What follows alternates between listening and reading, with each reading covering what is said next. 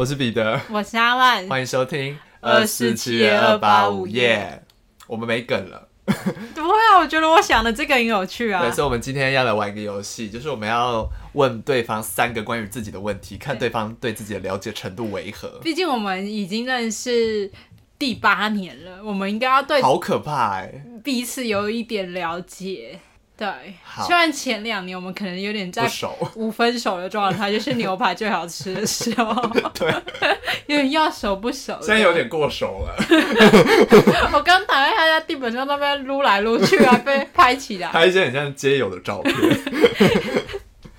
对，好，那就由我先发问。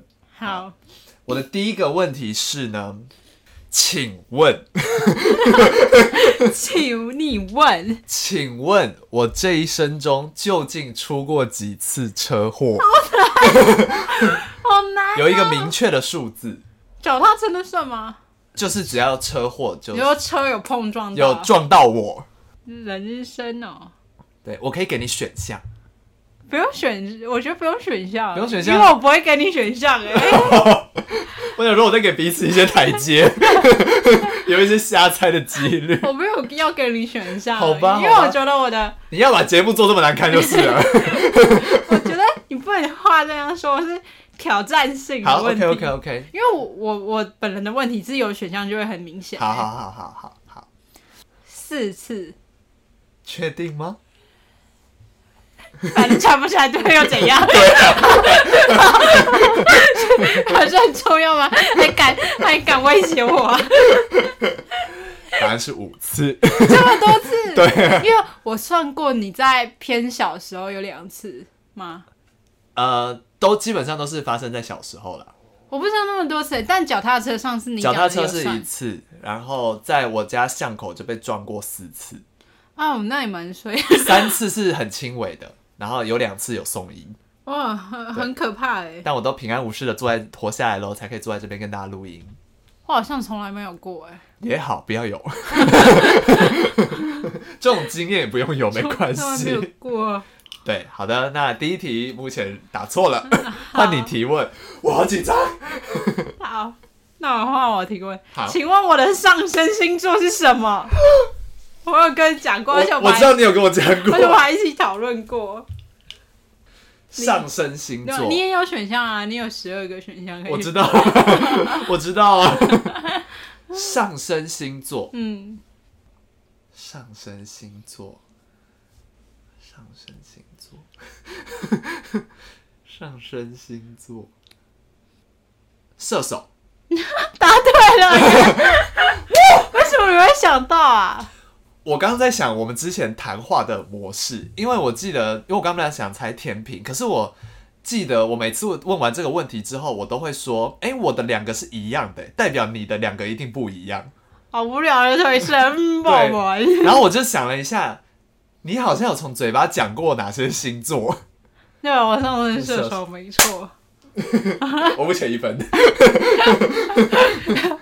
嗯，有什么奖励呢？不知道。可以让我少少问一个问题，可能是让你剪这这集音档的奖励吧。就是这段很快就可以剪完，因为没有什么讨论。上升射手。那我以为你不记得，因为我因为你有时候连我生日都不记得。哎、欸，其实他刚上一集不是，哎、欸，是上一集吗？还是上上集？嗯、你在查你生日的时候，我听到你说九月，我想说，嗯，你生日不是十月吗？靠腰的，我以为是。你第一题应该问我生日几？我下礼拜要去取消定位，因为下礼拜是他生日，我很生气。我想说九月，哦，对，是九月。你真的，你真的太过分了。我永远都觉得天秤座是十月。我觉得你要收回这种想法。好，OK，我的下一个问题。你的好难哦。请问，你你这什么智多星节目？这一题算简单。请问我的英文名字是来源于英文课本里面的某一只动物？请问那只动物是什么？我怎么会知道？超难的。我有讲过这个。我怎么会知道啦？国小英文课本里面。有一只有一只动物，它是主角群，里面只有它是动物，其他都是人。国小课本几年级啊？应该是一二年级。第九课吗？啊，什么第九课？什么第九课？我怎么知道是第几课啊？没有，它是整本都会出现的，不是专属哪一课。我继承国课，因为那时候我我们国小那个教材第九，因为我妈小时候就是我不乖，她叫我罚写课文，考不好什么，然后第九课的文章都会特别的长，所以我都记得是 动物在玩积木的课。所以我想说，好无聊的知识补充。是第九课吗？不是，它每一课都会出现。哦，好，我不想想，我不是，我们用不是同一本教材的，太难了。我应该有讲过，我应该是没有在听。哇，好怡然自得的讲啊，我应该是没有在听。好，我我要随便猜。好，熊。错。彼得。熊。我觉得听得很顺。Bear，错。我觉得我们时不时应该玩这个，我们的效果还不错 哎。对，答案是青蛙。不行哎，青蛙跟那个就……它是一只绿色的青蛙。青蛙跟彼得，但是拟人化的青蛙。青蛙跟彼得差不多，我觉得青蛙应该要叫 Gary。我觉得 Gary 比较合。对，哎，跟青蛙发出那个咕咕咕的 Gary。但是不是他就叫彼得？好怪哦！但我刚刚有在想是两期了，因为感觉是比较偏门，不会是那种熊什么可爱。但我会觉得我猜不到是青青蛙。对，好难呢。好，我觉得，对，我觉得我的都太简单了。好，反正我的题目就是我曾经从高中开始就自居自己是哪一个日本女星。日本女星，对，我都会开玩笑说我要我要当那个日本女星，然后每每次我都会在我们高中的那的的高中后面接这个女星，我会自诩是我们高中的那个那个女星，女星，对，而且我还会在别人的匿名问答留下这一个谁啊？然后我朋友就会一眼认出就是我，那个问答的答题人就是我。我想一下哦，我一定知道，我现在脑中有浮现一个名字。但我不知道为什么会浮现这个名字，小松菜奈。答对了！他太了解我了，天哪！对，我从高中就会自诩为小松菜奈，但是会被大家给踏伐，所以我后名后来都改名叫小松菜渣。我好厉害啊！不是，我觉得我的都太太简单，他的都太难。好，那我想一个高中的。我觉得我，我觉得是因为我跟你讲太多事情，或者是我在讲的时候你没有在听，看我们怎么解读了。我不知道那个课本什么青蛙，我真的完全没听过，我第一次听到这个故事，欸。哎，好了，那高中哦，这这个好像不太关于我的事，可是你也在场，所以我觉得我可以问这个问题。什么？好，我们高中不是有订过 Costco 的食物吗？对。当我因为辣鸡面被辣到哭出来的时候，有一个同学出现，帮我吃完了那碗辣鸡面。请问那个同学是？可是我我跟你说，首先辣鸡面跟 Costco 不是同一天。哦，不是同一天吗？不是辣鸡，先有辣鸡面才有 Costco。好，那反正辣鸡面那天掠夺，你你不用讲出他的名字，你给我一些。暗示我就知道，对不对？陈信同学，哎，对，这个我完全印象对，他吃的很开心，因为他就是会喜欢吃一些就是别人的食物。这个这个 too easy。对，这题送分题。好，那哎，再来最后是我吗？好，我曾经在我们 broadcast 节目里面说呢，哇，完蛋了，你讲过多少话？我曾经在 broadcast 里面就是说过。只要食物有这一种开头，我就会无法抗拒。有两个选，有两个食物我都给你过。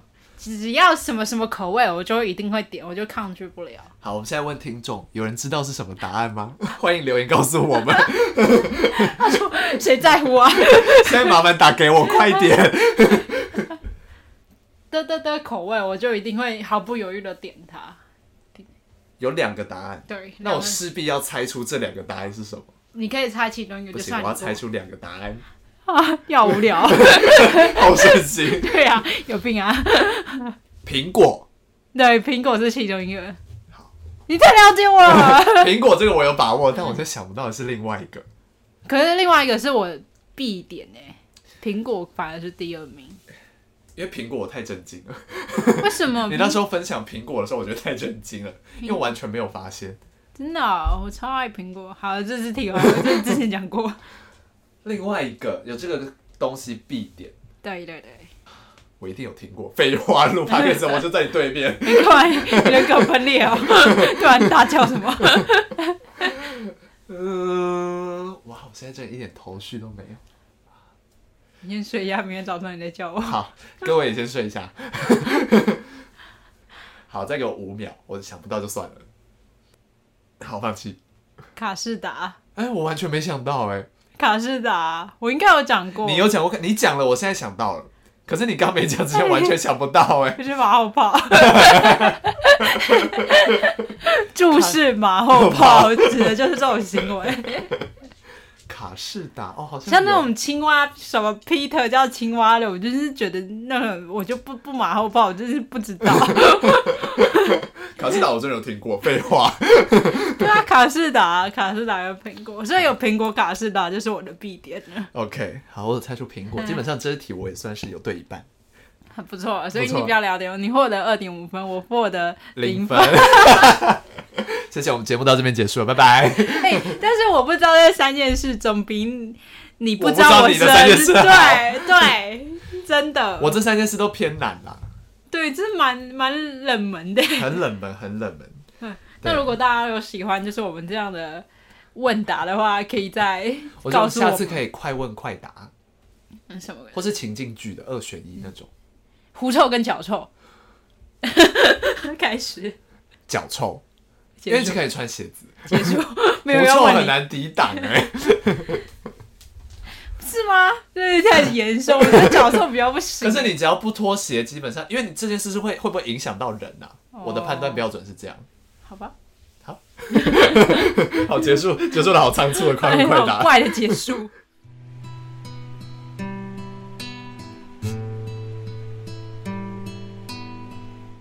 我们就接着进入今天的案件。好的，我今天要跟大家分享一起德国的案件，标题叫做《杜塞道夫的吸血鬼》，好像一部电影哦。没错，时间呢是从一九一三年开始，但是密集发生的时期是在一九二九年的二月到九月，地点呢是德国杜塞道夫这个地方。好的，今天要介绍的这位杜塞道夫吸血鬼呢，又被人称作德国版的开膛手杰克。那大家就能知道他今天的所作所为一定非常的残忍。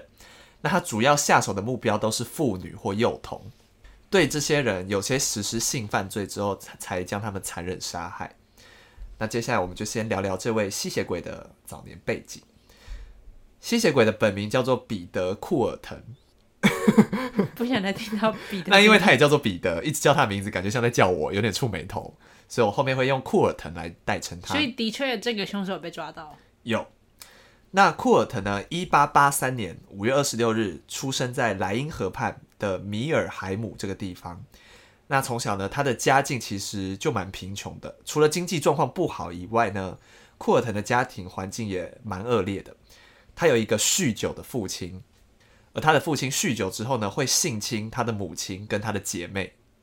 那小库尔腾呢，其实一直以来都把这些情况看在眼里，久而久之呢，耳濡目染之下。库尔腾也继承了父亲的恶行，他也会开始侵犯自己的妹妹，而开始有一些其他的犯罪行为出现。那根据呢库尔腾自己的说法，被捕之后他自己的说法，其实早在这次的连环杀人案之前呢，他在九岁的时候已经杀过人了。他把两个跟自己去游泳的同伴给溺死，但是因为这个他自己自述的案件并没有任何迹证，所以没有办法断定是不是真的有发生过。但我个人推断啦，以库尔腾冷血的程度，就算不是他亲自下手的，也有可能是他朋友溺水的时候，他在旁边袖手旁观，这样的概念。就他有参与其中。对，但是没有办法确定是不是他主动去做出来的。这样。好，那时间就来到了一八九四年，青少年时期的库尔腾呢，全家就搬到了杜塞道夫。其实这时候的库尔腾呢，就已经很常出入警局了。对犯罪只能说是驾轻就熟。呃，他犯的罪有一些像是纵火或是窃盗之类的案件，然后他有被关在牢里一阵子过。出狱之后呢，库尔腾并没有改过自新，他找了一份抓捕流浪狗的工作。透过这份工作呢，他整天都沉浸在虐杀动物的快乐里面。OK，时间持续的流逝，库尔腾呢，从原本的虐杀动物，开始渐渐的会去攻击一些路人，就是不至于致死，但是会随机的攻击别人这样。而就在一九一三年，第一个死者出现了。五月二十五日这一天晚间的库尔腾一如往常，他要去窃盗，所以他破门进入了一间民宅。那原本是要抢劫嘛，但是他转头看见了床上有一个正在熟睡的十岁小女孩克里斯汀，突然间呢，就有一个邪恶的念头产生了。他心想：我要杀死她，所以他就上前死死的掐住了克里斯汀的脖子，直到克里斯汀失去知觉之后呢，他还拿出剪刀开始狂捅克里斯汀三十六刀。最后一刀直接割破了克里斯汀的咽喉，结束了虐杀。那根据库尔腾事后被捕之后的自白，他回想起这个虐杀的过程，他这样说：“我可以听见血液喷射和滴落到床垫的声音，血液呈弧形喷射到我的手上。整个过程大概三分钟，然后我就锁上门，回去杜塞道夫的家了。等于这一段，他就是冷眼的看着这一切发生，在怡然自得的离开。”全程其实没有任何的回忆。最变态的是呢，案发第二天，库尔腾就回到了案发的地点。他坐在案发地附近的一间咖啡馆，因为其实小女孩的尸体已经被发现了，那警方也开始在调查。他就很愉快的坐在咖啡馆里面，听着旁边的人很恐惧的讨论说最近有人被杀，很可怕什么之类。他觉得有一份有一个快感在。好，但是他不是呃第二天就是回到案发现场嘛？那时候还没有抓到他，但其实之后他有被抓到。因为第一这第一起案件，他那时候就有被捕了，所以库尔腾就因为这个案件，还有一些其他的窃窃盗、纵火的案件呢，被判刑了八年，入狱服刑，直到了一九二一年出狱之后的库尔腾呢，他暂停了杀戮，他干嘛？他结婚了，他就搬去了阿尔滕堡定居了四年，然后他在那边呢担任一个贸易协会的代表，就过着蛮受人尊敬的生活这样，但是也许就是压抑不住犯罪的欲望。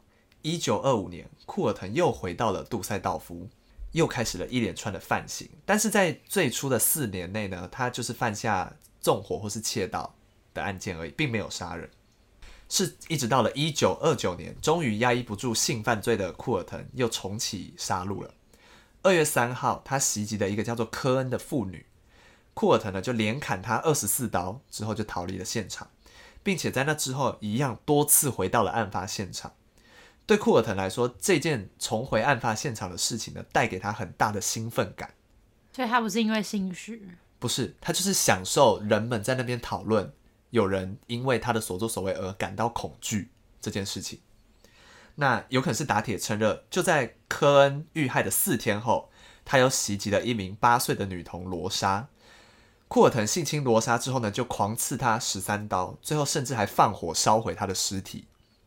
那根据库尔腾说，当他把汽油倒在罗莎身上，并且点燃火焰之后，他静静的看着这幅景象，让他获得了极度的快感。在那之后呢，库尔腾像是停不下来一样，疯狂的杀戮持续在进行。罗莎遇害的五天之后呢，一名四十五岁的机械维修工也遭到刺杀。案发后呢，库尔腾回到了案发现场，一样他回去了，甚至还跟在现场调查的员警一起讨论案情。只是说非常的胆大包天，这样心理素质很强，非常的强大。那就在这个案件结束之后呢，他沉寂了六个月，时间来到了八月二十一日，这一天有三个人被刺死。然后八月二十三号，两天后，有一名五岁和另一名十五岁女孩纷纷遭到刺杀，并且被斩首。就又在隔天，他又刺杀了另外一位女士，就是短短三天内就已经有。六人遇害。接着时间来到九月，库尔腾刺杀了一名女仆，并且把她的尸体弃置在森林内。十月，他现在不用刀子刺杀，他改用铁锤杀害了两位女性。十一月，这一次的手法更凶残，他把一名五岁的女童吊起来，并用剪刀狂刺他三十六刀，致死。更狂妄的是呢，案发后库尔腾他主动寄了一封匿名的地图，地图上呢画着女童埋尸的地点，他把这个地图寄给了当地的报社，为了就是要挑衅警察。那警方其实到这个时候仍然是一筹莫展。为什么？其实这个案件跟之前讲过的加州地震杀人魔一样，因为这个案件除了被害者都是女性以外，跟幼童以外，就没有其他共同点了。因为行凶的手法也全部都不一样。那警方一开始以为是多人作案，所以才让库尔腾并没有在及时，并有并没有在那个时候就被逮捕。也不知道是为什么，从十一月之后的案件，库尔腾虽然持续有在攻击人，但是就没有在杀害人。杀害人。对。好，那就一直到了一九三零年的五月十四日这一天呢，有一个女佣叫做玛利亚，她在杜塞道夫的火车站呢碰到了一个搭讪她的男子。这个男子呢事出善意，要带玛利亚前往当地的妇女招待所。那玛利亚就觉得哦很棒，因为她刚好就要去那，所以就跟着这个好心人一起进城了。但是这个男子坚持要走公园的捷径，玛利亚就觉得怪怪的，因为其实这几个月关于杜塞道夫吸血鬼的传闻非常的有名。他想说，难不成现在这个男子就是那个凶手吗？他很有危机意识。对，所以玛利亚就立刻找了一个借口说要离开，但是这个男子就立刻扑向了玛利亚。就在这个时候，有一个好心的路人上前阻止了一切，并且赶走了这个男子。那玛利亚就很感谢这位好心人士，问了一下他的名字，他叫做彼得·库尔腾，他才是真的。对，哎，大家听到这里一定心想，难不成是这个？对，难不成库尔腾改邪归正了吗？先不要急，我们继续听下去。那因为刚发生了一些烂事嘛，所以玛利亚才是心有余悸，所以库尔腾就邀请玛利亚回家坐坐。但是抵达库尔腾的住处之后呢，玛利亚又觉得不太对了。哇，他脸上遇到好多坏人呢。对，他就觉得说。感觉这位好心人是想要跟自己发生一些关系，有这个他嗅到了有这个暗示，所以玛利亚就立刻找了一个借口说：“那没关系，还是我去就是外面休息，或者我就要去找一间旅馆住宿这样子。”那奇怪的是，库尔腾也没有强留玛利亚，还陪玛利亚搭车到附近的小镇，然后找了一间便宜的旅馆，就是帮他安排住宿。这样把旅馆的事情办完之后呢，在他们要回家的路上，因为其实这时候玛利亚就心想：哎，这个人虽然刚刚一开始好像意图有点不不不好，但是也没有实际发生什么事，所以这个人应该不是一个坏人吧？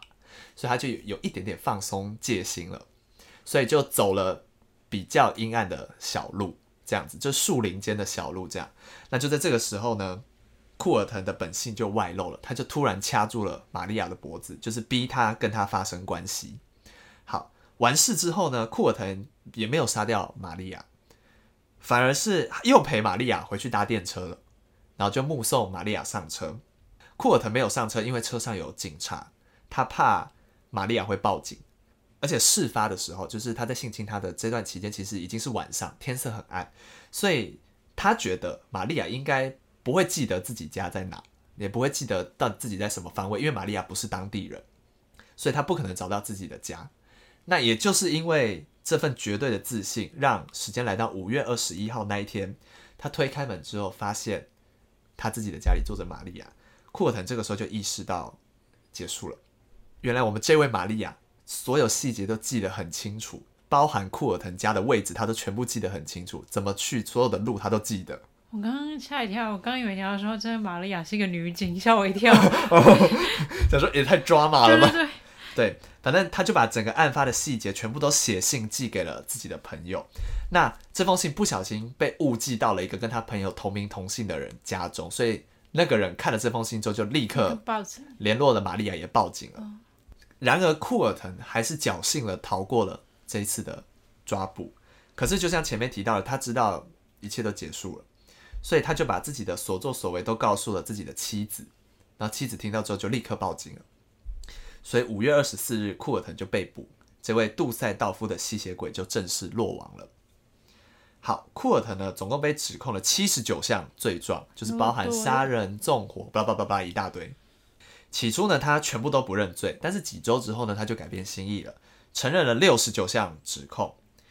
那关于他为什么要这么做，动机呢，虽然库尔滕说自己是为了反抗这个难以忍受的社会，但是事实上他应该只是为了追求性方面的快感而已。因为刚刚提到说，从事这些奸杀的行为对他来说是可以获得兴奋感。